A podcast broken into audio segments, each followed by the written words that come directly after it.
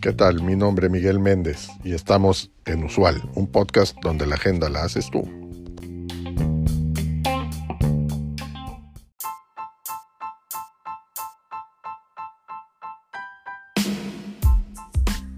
En este episodio hablaremos sobre cómo delegar de manera efectiva.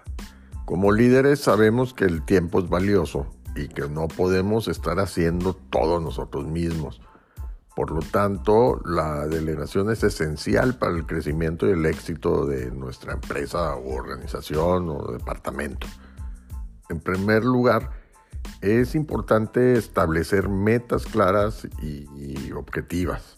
Asegurarse de que todos en tu equipo entienden lo que se espera de ellos y cómo su trabajo contribuye al objetivo general de la empresa.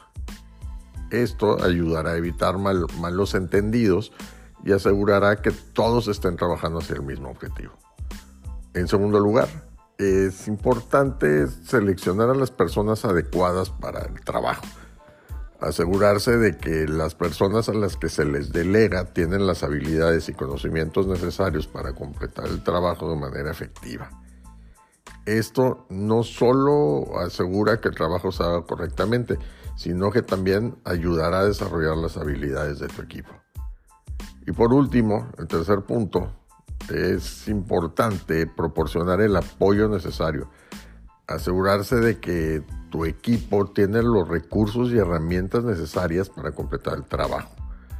También es importante estar disponible para responder preguntas y, proporcionar orientación cuando sea necesario.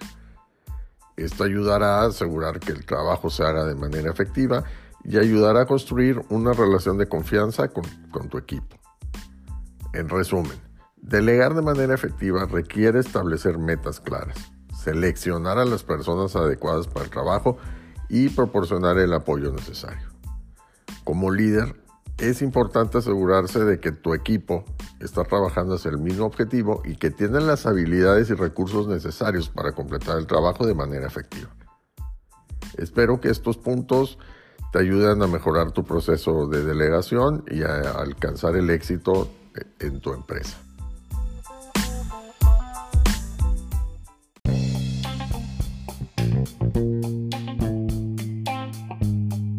Gracias por acompañarnos en este episodio.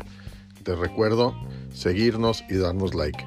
Es de suma importancia para el desarrollo de este proyecto. Así como también te pido que nos dejes tu mensaje de voz en el cuerpo de este podcast con el tema que quieras que tratemos en los siguientes episodios o que nos envíes un mensaje directo en nuestro Twitter arroba usual un podcast. Hasta la próxima.